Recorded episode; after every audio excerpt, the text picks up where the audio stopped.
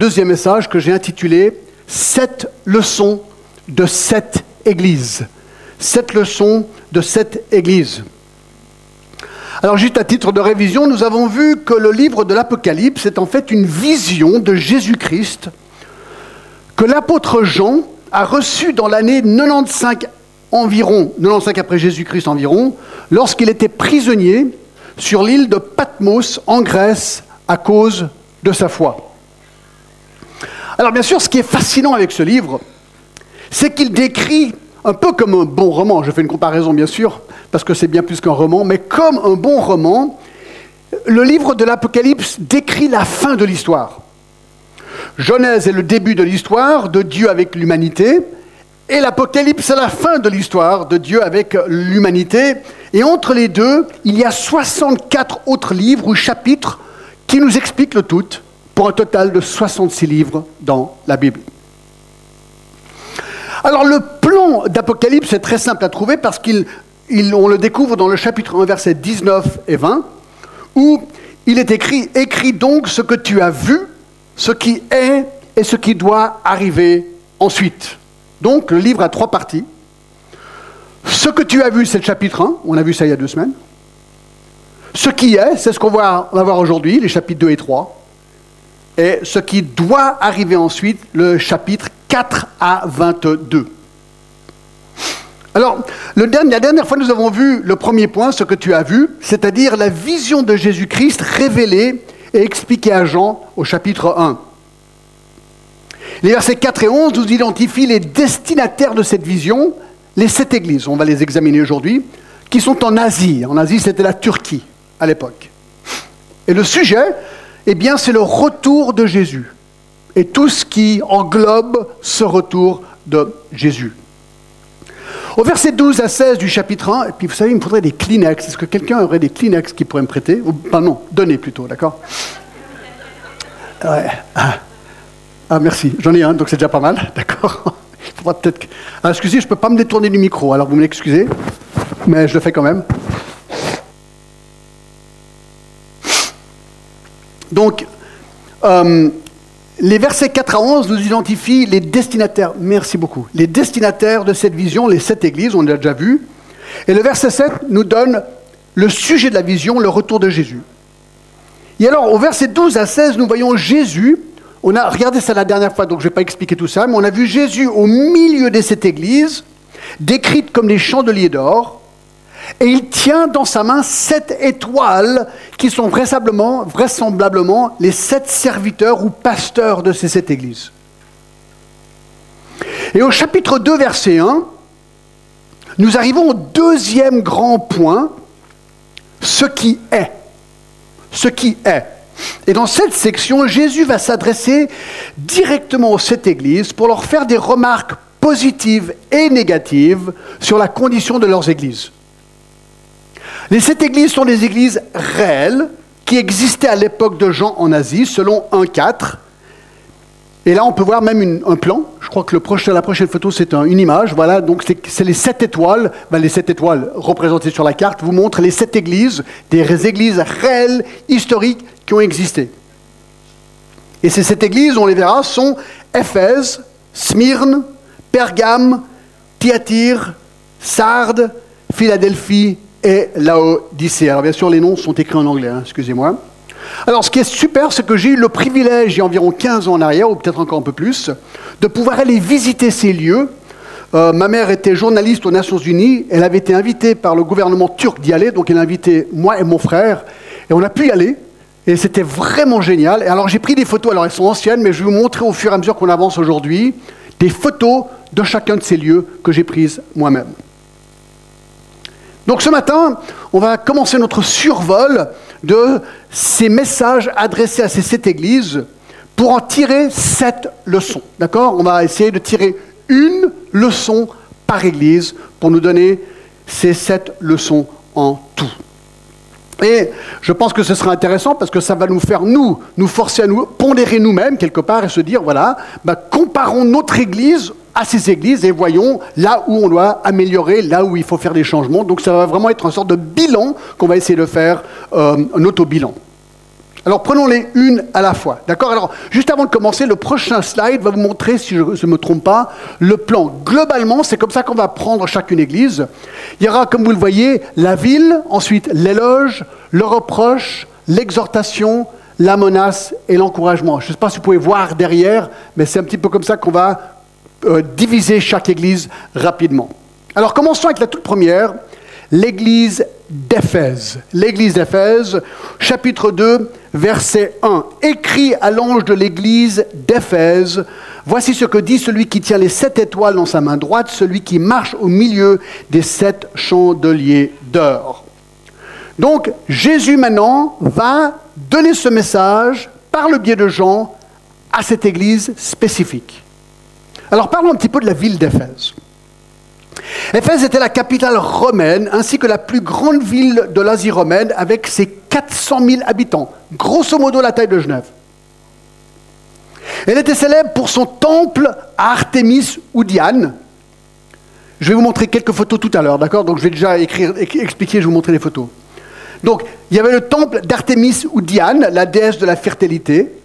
Une des sept merveilles du monde, elle était quatre fois ce temple, quatre fois plus grand que le Parthéon à Genève, à Genève, à Athènes, d'accord? Le Parthénon à Athènes, quatre fois plus grand. Deuxièmement, Éphèse était célèbre pour sa bibliothèque monstrueuse, plus importante du monde romain, de son théâtre avec plus de 25 000 spectateurs à l'intérieur, encore visible aujourd'hui. C'est là où Paul a presque été lynché dans Acte 19. Et finalement pour son commerce, grâce à son port et à son emplacement privilégié. Et alors les ruines d'Éphèse sont à couper le souffle. Je vous montre quelques photos. Donc ça c'est moi devant l'enseigne qui dit Éphèse, d'accord? Alors ça c'était quand j'étais jeune, d'accord? D'accord, mais bon. Ok, ensuite Et donc ça c'est la rue centrale et avec, on voit le reste de la bibliothèque au fond. D'accord? La bibliothèque, ça c'est encore la bibliothèque à droite. Ça, c'est le théâtre de 25 000 places. Et ce qui est super quand on est dans le théâtre, c'est de se dire que Paul y était aussi. D'accord? Ça, c'est moi dans le théâtre, En train de lire Acte 19 dans le théâtre, ça c'est vraiment génial. Encore moi dans le théâtre en train de lire le, truc. Et ça, c'est la déesse, donc Artémis ou de Diane, la déesse de la fertilité, d'accord C'est un des multiples dieux qu'on trouvait là-bas. Ok, merci. Donc au verset 1, alors ce qui est intéressant, c'est que tout est maintenant vu historiquement. Ça existe, c'est là, c'est vraiment là, on peut aller visiter aujourd'hui, c'est ce que j'aime avec la Bible. Il dit, écrit à l'ange de l'église d'Éphèse, probablement une référence au pasteur de l'église. Et il dit, voici ce que dit celui qui tient les sept étoiles, donc c'est Jésus qui parle. Et ce que je trouve intéressant, c'est que, on a vu tout à l'heure que Jésus tenait euh, ses pasteurs dans sa main, et moi, c'est encourageant de me dire que tout pasteur d'église, finalement, est dans la main du Seigneur. D'accord? C'est bon de savoir qu'on n'est pas solo quelque part. D'accord? On n'est jamais solo. Il marche au milieu de ces églises, même lorsque les églises sont en difficulté. Ce qu'on va voir, c'est que sur les sept églises, cinq sont en grande difficulté. Et c'est ce qu'il va montrer. Alors l'éloge, on le voit à partir du chapitre du verset 2. Il dit, je connais tes œuvres, ton travail et ta persévérance. Je sais que tu ne peux supporter les méchants, que tu as éprouvé ceux qui te, se disent apôtres et qui ne le sont pas, et que tu les as trouvés menteurs, que tu as de la persévérance, et que tu as souffert à cause de mon nom, et que tu ne t'es point lassé. Écoutez, alors là, c'est un bilan top niveau, d'accord? C'est une église avec des bonnes œuvres, un travail, donc un effort. Jésus le voit puisqu'il est dedans l'église. Il dit qu'il connaît sa persévérance, donc sa constance, sa résolution, sa fidélité. Il ne peut pas supporter les méchants, donc l'Église a pris la décision de ne pas supporter les personnes méchantes ou agressives ou malveillantes. Et que tu as éprouvé ceux qui se disent apôtres, ils ont réussi à déceler les faux des vrais apôtres, des gens qui se disaient apôtres à l'époque. Et le verset 6 nous en dit aussi encore plus, tu hais les œuvres des Nicolaïtes, œuvres que je hais aussi on y reviendra, c'est un groupe qui enseignait qu'on pouvait vivre dans la débauche tout en étant chrétien. Et que tu as de la persévérance, que tu as souffert à cause de mon nom. Écoutez, franchement, on lit ça, et on se dit, mais attends, l'église, elle est quasiment parfaite là. Elle est super. Elle est presque parfaite. Est-ce que vous ne voudriez pas fréquenter une telle église? Ben ouais. Théologiquement solide, moralement solide, serviable, zélé, persévérante. Waouh, top niveau. Sauf qu'on arrive au verset 4. Leur reproche. Mais, mais, on se dit, mais comment est-ce qu'une église qui va si bien peut avoir un mais? Mais ce que j'ai contre toi, c'est que tu as abandonné ton premier amour. Waouh Le mot agapé, l'amour que Dieu a eu pour nous lorsqu'il nous a sauvés, l'amour qui sacrifie pour l'autre. Alors il dit que l'église d'Éphèse a perdu son amour de sacrifice. Mais qu'est-ce que ça veut dire? Qu'est-ce que ça veut dire? Mais Écoutez, c'est assez simple à déceler. Matthieu 22, 37 nous donne un indice. Il dit ceci, Jésus dit, quel est le premier, le plus grand commandement de la loi? Il dit, tu aimeras le Seigneur ton Dieu de tout ton cœur, de toute ton âme et de toute ta pensée. Donc le premier commandement, le plus grand, c'est que nous devons aimer Dieu de tout notre cœur. Oui, mais qu'est-ce que ça veut dire? Ça. Ah, la réponse, merci d'avoir posé la question, est dans Matthieu 10, 37.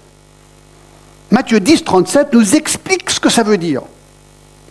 Jésus dit, écoutez bien, celui qui aime son père ou sa mère plus que moi n'est pas digne de moi. Et celui qui aime son fils ou sa fille plus que moi n'est pas digne de moi.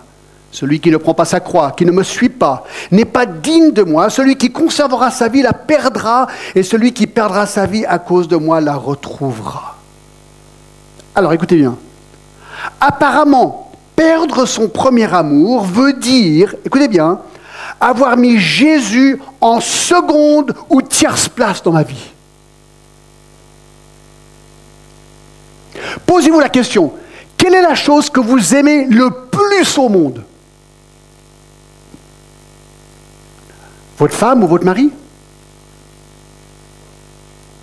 Erreur. Erreur. Vos enfants? Erreur. Votre travail, votre argent Erreur. Vos vacances, vos week-ends Erreur. Erreur. Votre église, votre ministère, votre poste Erreur. Erreur. Voyez-vous, perdre son premier amour veut simplement dire avoir mis Jésus en seconde ou tierce place. Et ça, mes amis, c'est très, très facile à faire. Si l'Église d'Éphèse avait perdu son premier amour, cela veut dire qu'il l'avait eu à un moment donné. Mais 40 ans plus tard, environ 40 ans ici, les choses avaient changé. L'Église, certes, avait une doctrine pure, une moralité exemplaire, un service excellent. Un visiteur rentre, il dit top niveau votre Église. Mais Jésus voit plus profond et dit non, non, mais vous avez perdu votre premier amour. Vous êtes venu une Église, ok. Mais Jésus n'est pas le premier dans vos vies. Est-ce que vous vous rappelez du zèle que vous aviez lorsque vous êtes venu à Christ? Il n'y avait que Jésus. Il n'y avait que Jésus. Vous parliez que de ça à tout le monde. Puis avec le temps, avec le temps, j'ai. Ah, Jésus, ah c'est vrai, Jésus. On diminue. Et les autres choses prennent le dessus. Alors il les exhorte au verset 5. Souviens-toi donc d'où tu es tombé, repens-toi et pratique les premières œuvres. Il dit, écoute, arrête et réfléchis. Comment tu étais avant? Repends-toi. Donc il est en train de dire c'est un péché ce que tu as fait, c'est pas bien. Et reva et repratique les premières œuvres que tu avais quand tu étais tout feu, tout flamme dans la foi. Et même il les menace au verset 5, sinon je viendrai à toi et j'ôterai ton chandelier de sa place à moins que tu ne te repentes. Vous savez ce qu'il est en train de faire ici? Il est en train de prédire la mort pure et simple de cette église si elle ne se repent pas. Et pourtant, c'est impossible de le voir de l'extérieur. On avait vu ça rapidement. Tu as pourtant ceci, ce que tu es les œuvres des Nicolaïtes, œuvres que j'ai aussi, donc c'est bien. Mais ensuite, au verset 7, que celui qui a les oreilles entende ce que l'Esprit dit aux églises, et celui qui vaincra, je donnerai à manger de l'arbre de vie qui est dans le paradis de Dieu. Il est en train de dire, écoutez, mes amis, l'ultime récompense de ceux qui aiment Jésus, c'est qu'il sera béni par Dieu pour l'éternité. Alors, je te survole, on va vite. Hein. C'est quoi la première leçon? La leçon qu'on tire de l'église d'Éphèse. La voici. Ne laisse pas ton premier amour s'éteindre. Ne laisse pas ton premier amour s'éteindre. Pose-toi la question, est-ce que Jésus, est-ce que Jésus est avant tout? Sinon, repens-toi. C'est ce qu'il dit à l'Église. Et si c'est vrai pour l'Église, nous devons nous repentir. Et nous poser la question, qu'est-ce qui a pris le dessus dans ma vie Est-ce que je suis prêt à m'en repentir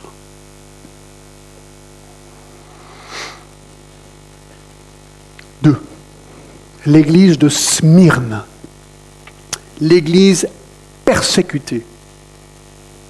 L'église de Smyrne. On va regarder où est Smyrne sur la carte. Bah là, vous la voyez, juste au nord, nord-ouest d'Éphèse. L'église de Smyrne était une église qui avait subi de la persécution. Elle avait besoin d'un mot d'encouragement du Seigneur. Alors vous savez que Jésus a été persécuté, les apôtres ont été persécutés, d'innombrables chrétiens au travers des siècles ont été persécutés.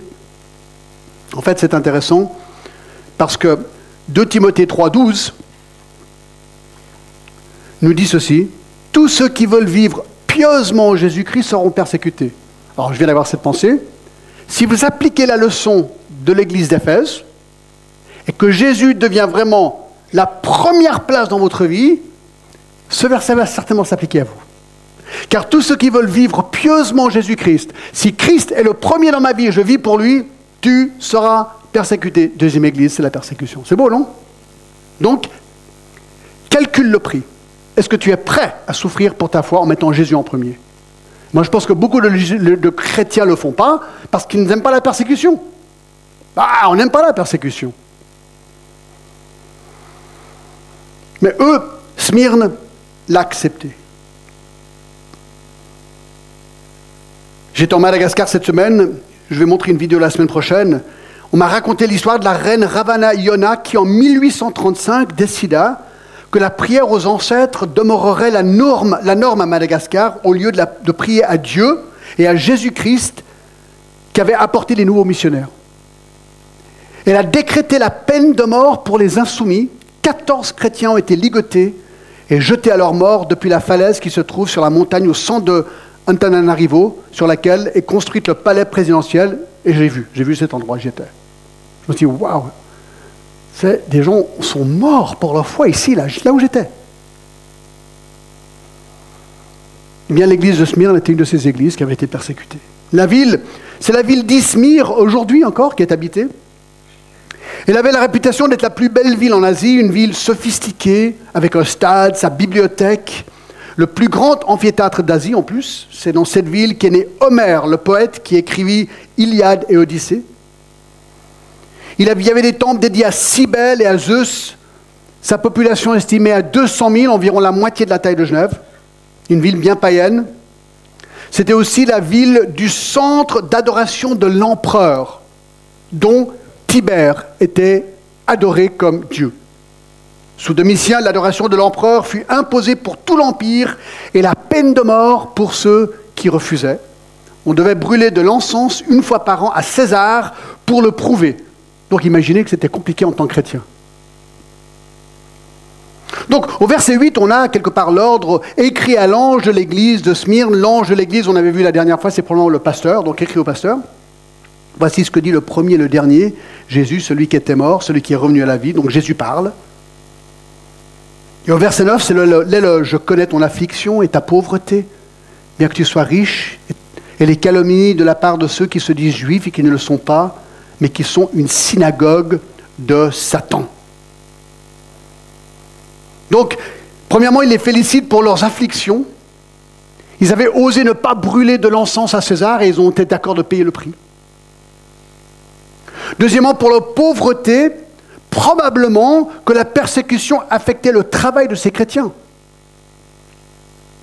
Donc c'était une ville riche, mais il y avait des licenciements à cause de leur foi peut-être déshérités de leur famille, coupés de leur groupe social pour leur foi, pas évident. Et il les facilite troisième chose, pour leur résistance aux calomnies à leur égard par ceux qui font partie de la synagogue de Satan. Alors ça veut dire quoi? Apparemment, l'église de Smyrne était en plus persécutée par la communauté religieuse de la ville. Il y avait des personnes qui se disaient être juives, mais en fait ne l'étaient pas, et ils se faisaient passer pour des juifs. Mais en fait, Jésus dit qu'ils faisaient partie de la synagogue de Satan. On revoit ce même terme dans Apocalypse 3, 9. Voici, je donne quelques-uns de ceux de la synagogue de Satan. Alors, ce n'est probablement pas une synagogue où il louait Satan, ce n'était pas un édifice, d'accord? Non, probablement simplement une référence à ceux qui se disent se réunir au nom du vrai Dieu, mais en fait qui rejettent le Sauveur Jésus-Christ. Rejeter Christ, c'est accepter les mensonges de Satan. Et donc, ils étaient persécutés par ceux qui rejetaient Christ. Alors écoutez, l'encouragement est bluffant. Là, on le voit au verset 10. Il dit, ne crains pas ce que tu vas souffrir.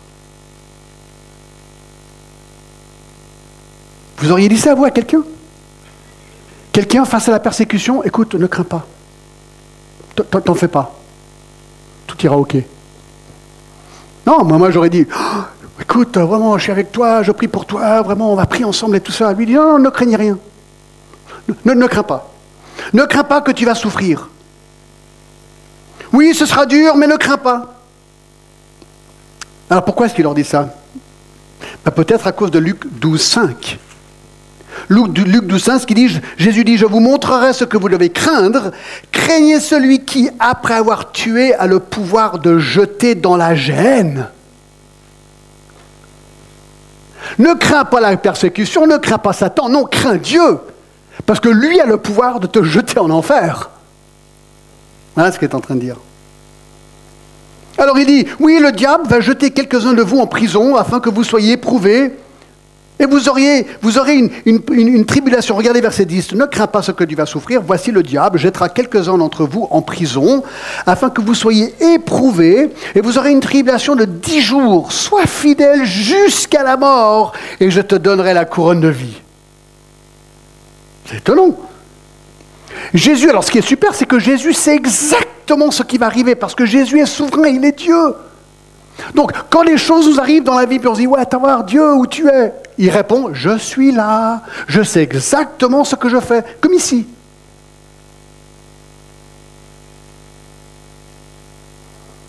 Il contrôle même le diable, et ça on le voit dans Job 1. Il sait au jour près même la longueur de la persécution, parce qu'ici il leur dit, vous, allez souffrir pendant dix jours. Pourquoi dix jours? Parce qu'après, probablement, ben, il serait martyrisé. Donc il serait mort. Alors face à ça, Jésus sait, écoutez, vous allez souffrir dix jours, ensuite vous allez mourir, mais ne craignez rien. Ne craignez rien, je contrôle tout. Vous dites, waouh, c'est incroyable quand même. Vous voyez pourquoi c'est important que Jésus soit le numéro un? Parce que s'il n'est pas le numéro 1, vous allez dire, mais c'est n'importe quoi. Et oui, la persécution, je ne la subis pas. Sois fidèle jusqu'au bout, la couronne de la vie t'attend, verset 11. Celui qui vaincra n'aura pas à s'ouvrir la seconde mort. Et selon Apocalypse 21, 8, la seconde mort, c'est une référence au jugement dernier et la destinée des impies. Alors il leur dit, écoutez, Smyrne, vous êtes une église qui va souffrir. Ça va être dur, ça va être brutal, certains de vous allez mourir. Ne craignez pas. Je contrôle tout. 60 ans après cette lettre, il y avait un nommé Polycarpe. Il est devenu pasteur de l'église de Smyrne, mais lui aussi, lui aussi fut martyrisé. Lorsqu'on allait le ligoter pour le faire périr par le feu, il a dit ceci, je cite, Ne me ligotez pas, celui qui me donne le pouvoir de subir les flammes me donnera le pouvoir de rester dans les flammes sans être ligoté ni cloué en place. Donc ils l'ont laissé vaguement attaché. Il resta dans les flammes jusqu'à sa mort et il a prié ceci, je te bénis, ô mon Dieu, que tu m'as accordé ce jour et cette heure le privilège de pouvoir partager parmi le nombre des martyrs la coupe de Christ pour la résurrection à la vie éternelle. et il est resté lui-même par sa volonté dans les flammes. Il était brûlé vif. Là, il faut le faire. Alors la leçon, c'est quoi? La voici. Ne sois pas découragé par la persécution. Ne sois pas découragé par la persécution. J'ai oublié de vous montrer les photos. Tu as montré les photos, j'ai pas vu. Tu peux reculer, on va juste regarder les, photos. Voilà, donc je, je crois que j'en ai qu'une, d'accord? Mais c'est moi qui l'ai prise. Et c'est la ville de Smyrne qui reste. Trois. Troisième église. Pergame. Au fait, c'est intéressant, vous avez remarqué, rien de négatif sur cette église-là. Rien. Trois, Pergame, l'église mondaine. L'église mondaine.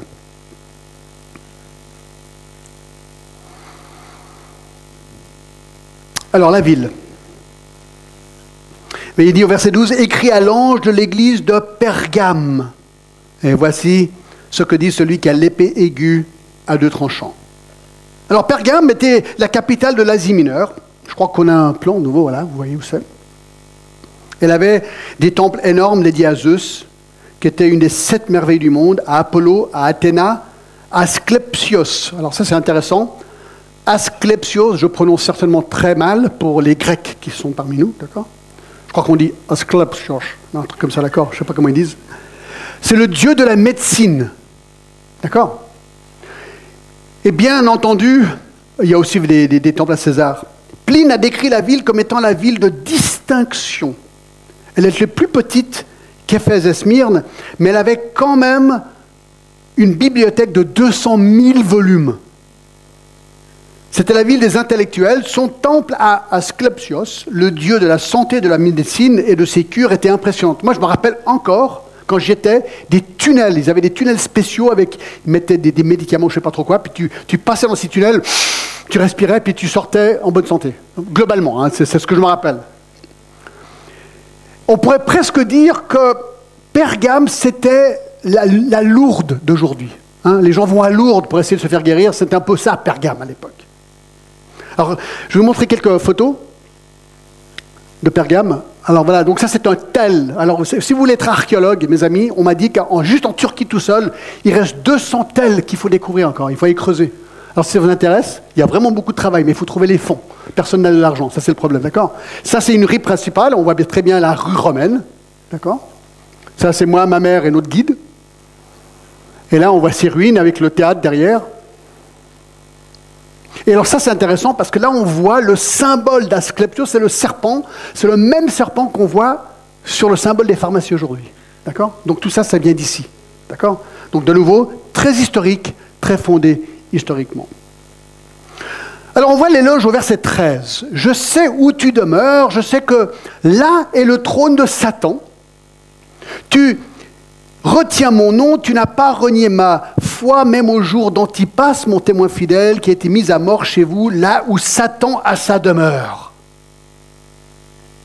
Donc il félicite cette Église car il reconnaît que qu'ils sont d'une Église dans une ville compliquée.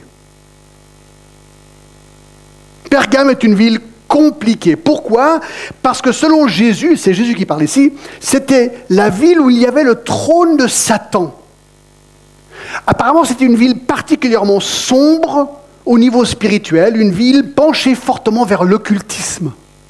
En fait, nous, il y a 32 ans en qu'on est arrivé en tant que missionnaire, on a tiré à Lyon pendant la première année, et à l'époque, on disait souvent que Lyon était qu'il y avait plus de médecins occultes à Lyon que de médecins normaux. Parce que Lyon était considéré le centre de l'occultisme en France. Je ne sais pas si vous saviez ça. Et ça montrait quelle réputation avait Lyon. Eh bien, quelque part, cette ville, Pergame, avait la même réputation. Et on a l'impression, alors moi je ne suis pas un pro là-dedans, mais on a l'impression qu'il y a certains lieux où l'emprise de Satan semble être plus forte que d'autres lieux. Et apparemment, c'était une de ces villes, parce que Jésus l'appelle ici, hein, le trône de Satan. Alors, le trône de Satan, ça veut dire que c'est presque la résidence de Satan sur terre. Donc, pas évident. Et là, dans cet endroit, il y avait une église. Une église de Pergame. Et au verset 13, un incident. Tu n'as pas renié ma foi, même au jour d'Antipas, mon témoin fidèle, qui a été mis à mort chez vous, là où Satan a sa de mort. Alors on ne sait rien sur cet incident, mais cette église apparemment a eu un martyr, un martyr qui s'appelait Antipas. Et ce que je trouve super avec ce verset, c'est que c'est Jésus qui parle. Et Jésus connaît le nom de l'homme. Il appelle ça un petit peu l'affaire ou euh, euh, les jours d'Antipas. C'est comme si, pas comme, Jésus connaît tous les détails jusqu'au nom des personnes dans l'Église et du nom du martyr. Donc, je trouve intéressant. Quand les choses, on a l'impression, on n'a plus de contrôle, c'est pour ça que Jésus doit être le premier. Parce que là, on peut réaliser, non? Alors, humainement, ça a l'air hors contrôle, mais selon Jésus, il est parfaitement en contrôle. Il sait ce qu'il fait. Alors, de nouveau, on se dit, waouh, l'Église, top niveau. Une Église, un martyr, dans la ville où il y a le trône de Satan. Moi, j'ai envie d'y aller à cette Église. Euh, il faut lire le reste. La réprimande, verset 14. Mais, vous savez, quand il y a un mais dans la Bible, c'est toujours important, soulignez-le. Mais, j'ai quelque chose contre toi. C'est Jésus qui parle. J'ai quelque chose contre toi. Quoi? C'est que tu as là des gens attachés à la doctrine de Balaam, qui a enseigné à Balak à mettre une pierre d'achoppement devant les fils d'Israël pour qu'ils mangent des viandes sacrifiées aux idoles et qu'ils se livrent à la débauche. Et de même, toi aussi, tu as là des gens attachés pareillement à la doctrine des Nicolaïtes. Ah. Alors il réprimande cette église sur deux points. Premièrement, sur la doctrine de Balaam qu'ils avaient épousée. Alors, Macature explique ceci très bien, je vais vous le lire, d'accord? Il décrit la description de la doctrine de Balaam comme ceci. Je cite, Le récit de Balaam, qui se trouve dans Nombre 22 à 25, est celui de Balak, le roi de Moab, qui paye le prophète Balaam pour maudire Israël. Balaam essaye trois fois de maudire Israël, mais échoue. Alors Balaam suggère une autre méthode, résumée ici au verset 14. Il enseigna à Balak à mettre une pierre d'achoppement devant les fils d'Israël pour qu'ils mangent de la viande sacrifiée aux idoles et qu'ils se livrent à la débauche. Balaam suggère à Balak d'utiliser des femmes moabites pour attirer Israël, pour les corrompre par l'immoralité sexuelle et l'idolâtrie. Manger de la viande donc sacrifiée aux idoles. Pour l'église de Pergame donc, ceux qui étaient attachés à la doctrine de Balaam tentaient, écoutez bien, tout simplement de mélanger leur christianisme avec l'idolâtrie. Ils pensaient par exemple que c'était acceptable de fréquenter les fêtes païennes avec leur débauche sexuelle le samedi soir et venir le lendemain adorer le Seigneur Jésus-Christ au culte le dimanche. Et pour eux, il n'y avait pas de problème. Alors il est intéressant de constater qu'on a eu le même problème à Genève, il y a bien des centaines d'années en arrière, avec notre ami Calvin. Calvin a dû dénoncer la même attitude à Genève lorsque les libertins, c'est un parti politique, mais aussi social si on veut, prônaient le droit d'avoir des maîtresses, mais insistaient en même temps vouloir prendre la Sainte Seine. Et quand Calvin a refusé de leur donner la Sainte Seine, ils ont dégainé leur épée. Je veux prendre la Sainte Seine. Ça, ça m'est jamais arrivé. Que quelqu'un a tellement voulu prendre la Sainte Seine qu'ils dégainent leur épée en me menaçant. Parce qu'il disait, je peux prendre la Sainte Seine tout en ayant une maîtresse, c'est OK. Calvin dit absolument. Même problème exact à Pergame. Pierre dénonce la même doctrine dans 2 Pierre 2, 15 à 16. Même Paul a dû avertir ceux qui cherchent à mélanger leur christianisme avec le monde dans 2 Corinthiens 6. Et la doctrine des Nicolaïtes, mentionnée ici aussi, mais en fait on ne sait rien sur la doctrine des Nicolaïtes, sauf que le verset 15, regardez, il commence avec ceci. De même, toi aussi, tu as des gens attachés pareillement à la doctrine des Nicolaïtes. On a l'impression que ce groupe avait une doctrine similaire dans sa perspective du libertinage sexuel. Donc il disait, oui, chrétien, écoute, on est libre, on est pardonné, donc tu peux vivre dans la débauche sexuelle sans aucun problème. Probablement qu'il concluait que le corps humain était mauvais, que l'esprit était bon, et l'esprit de Dieu en nous. Donc on pouvait faire ce qu'on voulait avec notre corps. Bien sûr, ceci est en contradiction totale avec Romains 6, 1 et 2. Paul dit, que dirons-nous donc? Demeurerions-nous dans le péché afin que la grâce abonde Loin de là?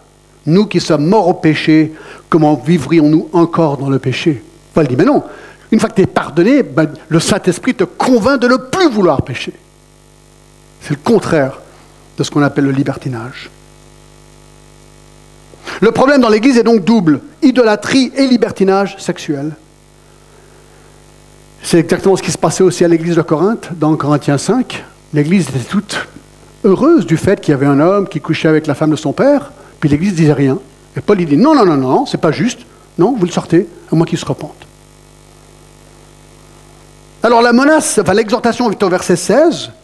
Repends-toi donc, sinon je viendrai à toi bientôt et je les combattrai avec l'épée de ma bouche. Donc il dit, euh, tu ferais mieux de te repentir parce que si tu ne te repentes pas, ça va vraiment chauffer. Jésus va revenir et quand Jésus revient et lorsqu'il juge, attention les vélos, d'accord? Donc il dit, repends-toi, repends-toi et que celui qui a des oreilles, verset 17, entende ce que l'Esprit dit aux églises. Et là, il les encourage au verset 17, à celui qui vaincra, je donnerai de la manne cachée, je lui donnerai un caillou blanc, et sur ces cailloux est écrit un nom nouveau que personne ne connaît si ce n'est celui qui le reçoit. Il fait référence, fait référence à la manne cachée, c'est une manière de dire, écoute, Jésus affirme être cette manne dans Jean 6, 48, c'est une manière que Jésus va dire, écoutez, je vais être votre manne, je vais vous bénir. Je vais vraiment vous bénir si vous vous repentez de ça. Puis ce caillou blanc, c'est quoi? Il dit qu'il y a un caillou blanc, sur ce caillou est écrit un nom nouveau que personne ne connaît si ce n'est celui qui le reçoit. Eh bien ça, ça semble être une référence à une coutume romaine de donner une pierre aux gagnants sportifs, un peu comme les médailles qu'on reçoit aujourd'hui. Le nom de l'athlète était inscrit sur la pierre, et ceci, du coup, servait comme billet d'entrée au banquet de victoire. Le symbolisme est frappant. Il promet un tel banquet à celui qui ne se compromet pas avec le monde. Alors c'est quoi la leçon numéro 3 pour cette troisième église? Voici. Ne laisse pas le monde entrer dans l'église. Ne laisse pas le monde rentrer dans l'Église. L'Église et le monde sont deux choses différentes. Et le monde, on le laisse à la porte. Et on n'essaie pas de mélanger les deux. On n'essaie pas de mélanger les deux. Et il dit, repens-toi. C'est un grand mal de faire ça. Et de nouveau, si Jésus n'est pas numéro un, on va se compromettre avec le monde. Donc, on revient toujours à la même chose. Est-ce que Jésus, pas l'Église, pas le ministère, est-ce que Jésus-Christ, mort et ressuscité et vivant, est numéro un dans ta vie? Sinon, il y aura du compromis.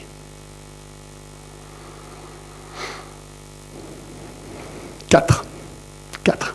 Ça va? On va vite, hein Mais ça va? On fait un survol. Quatre. attire l'Église progressiste. Progressiste. Alors, où est Thyatire sur le plan? Ben, À côté de Pergamum, mais à côté des autres. Quoi. ça, c'est facile à voir. Alors, la ville de Thyatire s'appelle aujourd'hui Akisser en Turquie. Deux divinités dominaient le plan religieux de la ville, le dieu Tyrimnus et le dieu Sambat. Tyrimnus était une divinité souvent gravée sur des pièces d'argent vues à cheval tenant une hache dans la main. Et Sambat, elle, était la déesse de la voyance. La ville n'était pas considérée une ville classe comme les autres villes, mais plutôt une ville type ouvrière. Mais il y avait une église dans cette ville, probablement démarrée par Lydie, qui était de Thyatire et qui s'est convertie avec Paul dans Acte 16. Donc Lydie, maintenant on va le dire parce que c'est intéressant je trouve, dans Acte 16, de nouveau parce que ça met tout ça dans un contexte historique, ce que j'aime beaucoup. L'une d'elles, donc Acte 16, 14, nommée Lydie, marchande de pourpre de la ville de Thyatire, était une femme craignant Dieu et l'écoutait Paul. Alors verset 18, écrit à l'ange de l'église de Thyatire, voici ce que dit le Fils de Dieu, celui qui a les yeux comme une flamme de feu et dont les pieds sont semblables à de l'airain ardent. Alors Jésus est décrit ici comme ayant les yeux comme, alors c'est une comparaison, attention, hein, les yeux comme une flamme de feu.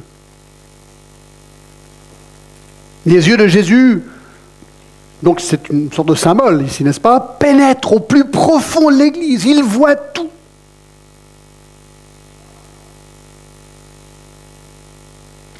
Quoi que, euh, quoi que soit l'apparence de l'Église par les gens de l'extérieur, je ne sais pas si on dit comme ça, ou quelle que soit l'apparence de l'Église par les gens de l'extérieur, Jésus voit l'Église comme elle est vraiment, avec ses yeux. Il voit tout, lui. On ne peut pas le bluffer, lui. Et ses pieds sont semblables à de l'airain ardent. Alors de nouveau, hein, ça c'est une symbolique, parce qu'il fait une comparaison. Alors ce que la plupart des commentateurs pensent, c'est que Jésus va écraser avec ses pieds purs de l'airain ardent ses ennemis, les ennemis de l'Église. Que les ennemis, que ce soit à l'intérieur ou à l'extérieur. Il va, il va les écraser avec ses pieds. Donc il voit tout. Attention, il vient juger, écraser. Alors voici l'éloge. Verset 19. Je connais tes œuvres, ton amour, ta foi, ton fidèle service, ta constance et tes dernières œuvres plus nombreuses que les premières.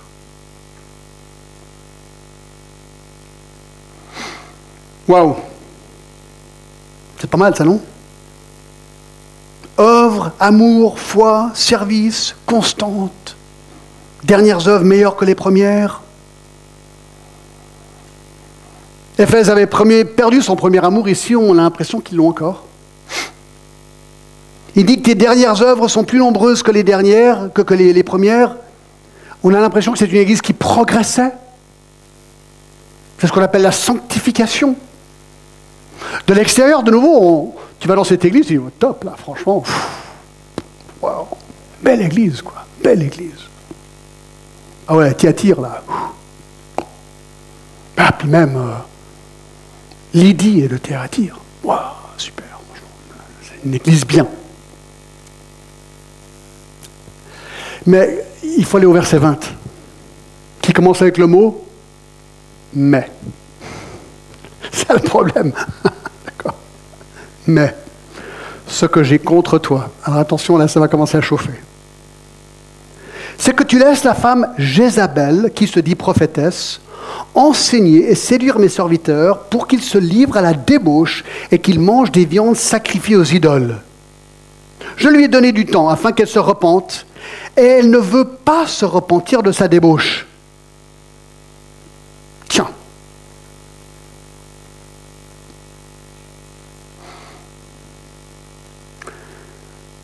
Alors malgré ces beaux éloges faits à cette église, Jésus fait une réprimande également. Il y a deux problèmes. Premièrement, le problème d'autorité. Donc il y a une femme dans l'Église avec le nom Jézabel qui se prenait pour une prophétesse et enseignait et séduisait les fidèles dans l'Église. Alors c'est comme ça que Jésus l'appelle. Dans l'Ancien Testament, Jézabel était une reine cruelle qui tenta d'éliminer tous les vrais prophètes d'Israël au point où le prophète Élie était le seul vrai prophète qui restait dans tout le pays. Donc, elle a tué tous les prophètes. Les bons prophètes, il restait qu'Élie. Elle était menteuse et assassin, 1 roi 21. Elle promouvait l'adoration à Baal dans son pays à un niveau méconnu avant elle. Et son mari Ab n'était guère mieux qu'elle. Alors qu'en est-il de cette femme dans l'Église nommée Jézabel? Alors c'était probablement pas son vrai nom. C'est douteux que quelqu'un donnerait ce nom à leur fille, quoi, franchement. Non, c'est probablement un nom fictif donné par le Seigneur Jésus lui-même, puisque c'est lui qui parle, pour décrire le genre de femme qu'elle était. C'est un peu comme Jésus, lorsqu'il a décrit Hérode, il l'a appelé dans Luc 13, 32 ce renard. Ben ici, il est en train de dire, cette femme, elle est comme Jézabel. Elle était une femme vile et horrible au portrait de Jézabel. Et donc le premier problème avec cette femme, c'était son autorité dans l'Église. Elle se disait, selon le verset, prophétesse, elle enseignait l'erreur du fait qu'elle séduisait les gens. Donc elle, prenait un rôle qui n'était pas le sien dans l'Église, elle séduisait, elle influençait. Elle usurpait le rôle des hommes vis-à-vis de l'enseignement dans l'Église, selon Timothée.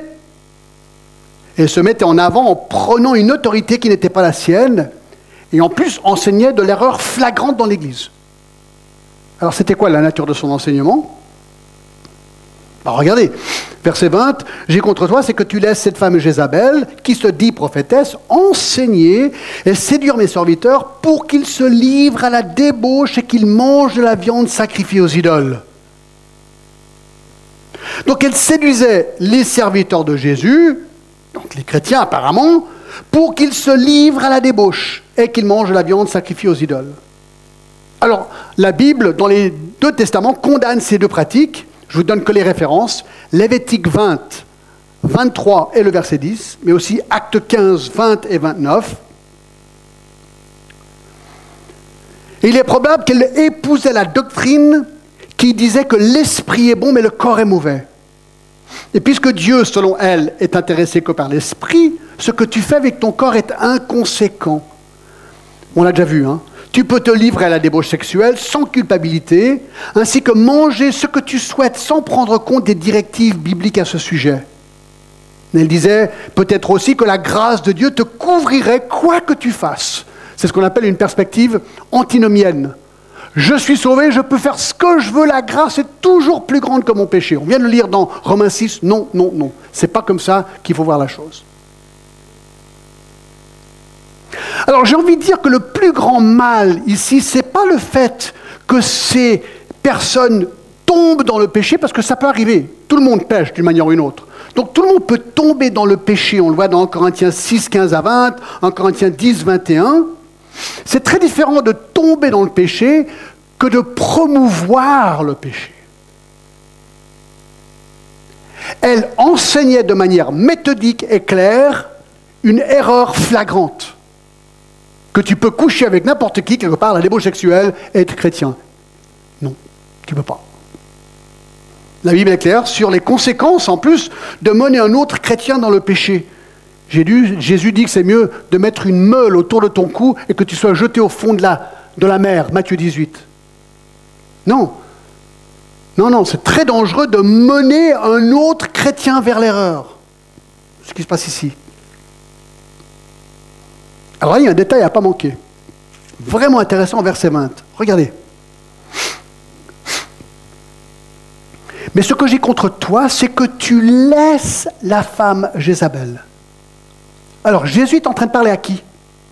Au pasteur de l'Église.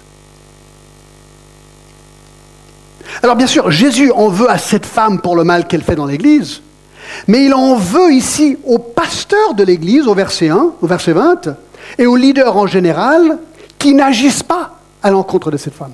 Ils la laissent. C'est ça le problème ici.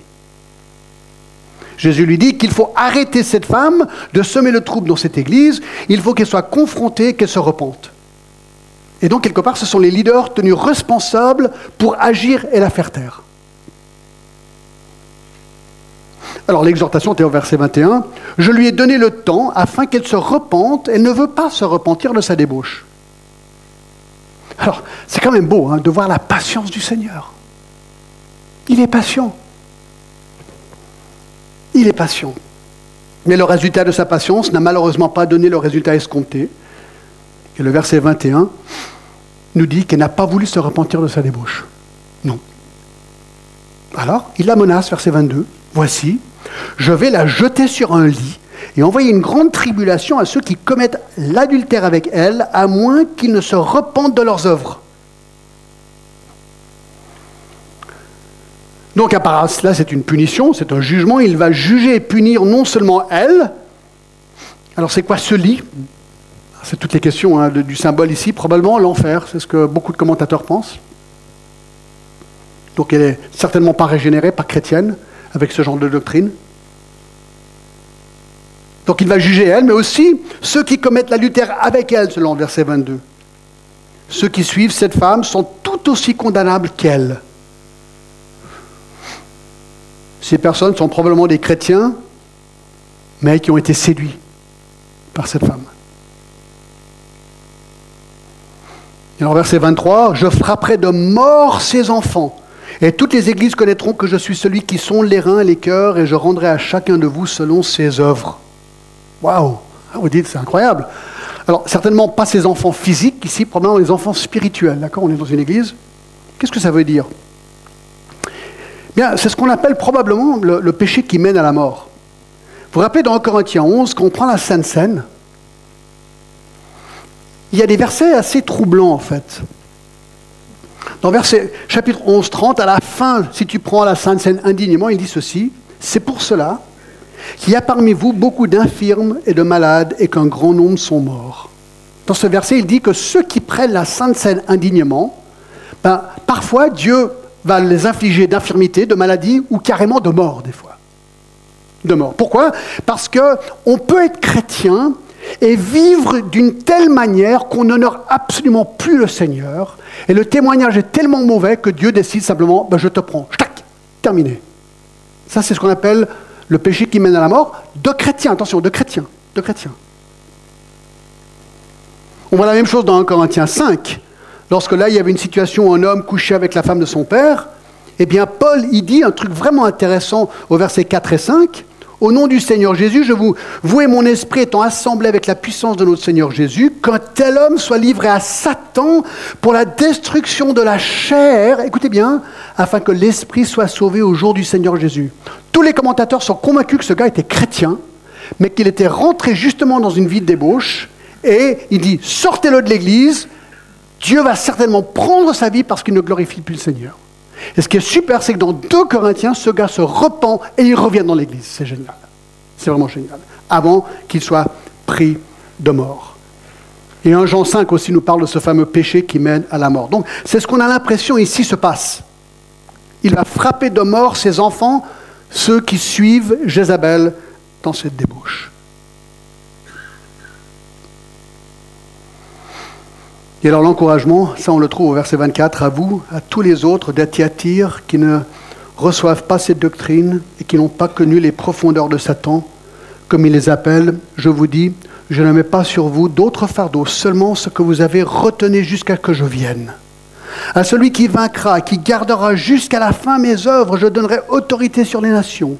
Il les pètera avec une verge de fer, comme on brise les vases d'argile, ainsi que moi-même j'en ai reçu le pouvoir de mon Père et je lui donnerai l'étoile du matin, que celui qui a des oreilles entende ce que l'Esprit dit aux églises. Donc là, il les encourage, après cette forte condamnation.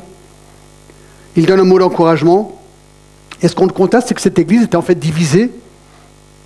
Le camp des fidèles ont rejeté cette doctrine et les profondeurs de Satan, qui était au centre de cette doctrine erronée et dangereuse. Il leur dit retenez ce qui est juste et droit et vrai, jusqu'à ce que je revienne, demeurez fidèles. Mais puisqu'il n'y avait qu'une église dans la ville, il n'y en avait qu'une, ils ne se sont pas séparés. Ils étaient divisés, séparés par rapport à cette doctrine, mais ils sont restés ensemble. C'est ça qui est. Assez étonnant. Tout le monde reste dans l'église, même s'ils sont divisés. Les fidèles devaient simplement continuer avec leur bon témoignage. Le jugement de Jézabel et ses disciples viendrait éventuellement, et cela directement du Seigneur. Donc il dit attendez, attendez. Et alors un mot d'encouragement pour ceux qui étaient fidèles, eh bien il dit que nous régnerons avec Christ. Là il parle de l'étoile du matin, probablement une manière de décrire le fait que nous allons briller comme Jésus lorsque nous serons avec lui dans le ciel. J'étais vite, d'accord? Mais quelle est la leçon ici? Quelle est la leçon? Je crois que la leçon est celle-ci. Ose confronter le péché. Ose confronter le péché dans l'Église.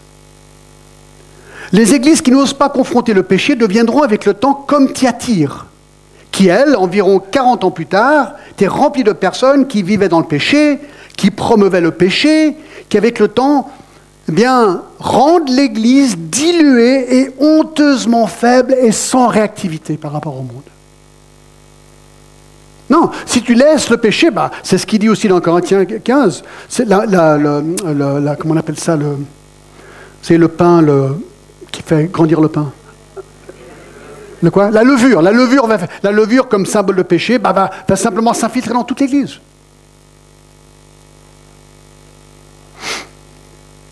Et l'amour deviendra le mot d'ordre. Oui, on aime tout le monde, venez comme vous êtes, on ne va jamais réagir à rien. Il y a beaucoup d'églises comme ça, vous savez. Non, elle deviendra une église progressiste où tout est permis et il n'y aura pas de différence avec le monde.